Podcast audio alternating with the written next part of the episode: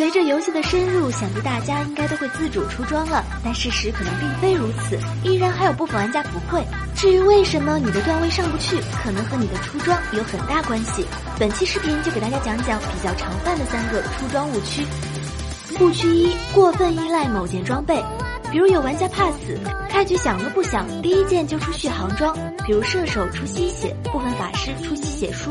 这样缺乏基础属性、没有伤害的情况下，回的那点血也不够敌人消耗。总之没伤害想回血是基本不可能的。误区二：硬憋大件。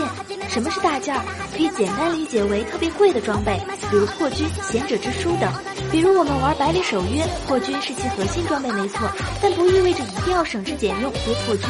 如果开局就逆风被对手碾压，这样与其出破军，还不如出一件暗影战斧来的更有性价比。此道理同样适用其他英雄。误区三：不针对出装。像这种出装方式的玩家的特点是，自己强才是王道，不顾队友死活。